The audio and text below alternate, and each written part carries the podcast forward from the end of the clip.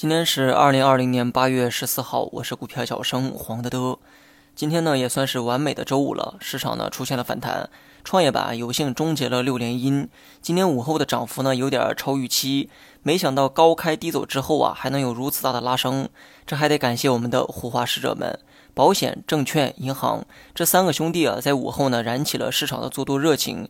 今天反弹呢，并不意外哈，毕竟我们的预期啊，就是两天之内会有反弹，只是今天开盘啊拉高呢，显得有点太过于急促，大盘呢好像忘了五日线，还在上面守着，冲高摸到五日线后呢，顺势回落，这也算是给足了五日线的面子，借势回撤，释放这个趋势后再去拉升。今天呢，真的走出了昨天期盼的舒服走势，只是下午的这个反弹力度啊，的确呢超过预期，再次感谢护花使者们的无私奉献。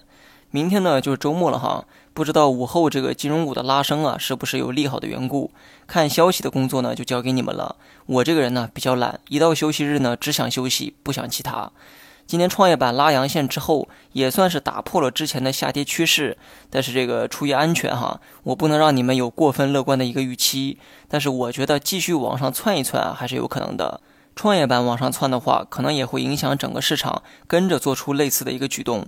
如果你的风格偏保守，那么短期呢继续按照震荡摸底来预期。其他人呢，我觉得可以适当乐观一点，要么继续反弹上去，要么继续在五日线附近磨叽一会儿。但无论是哪一种结果，都足以轻松的应对。怕就怕消息面呢有什么黑天鹅。除去消息面的不可控因素，短期技术面呢没有什么问题，可以拿出比之前更乐观的态度啊去面对市场。好了，以上全部内容，下期同一时间再见。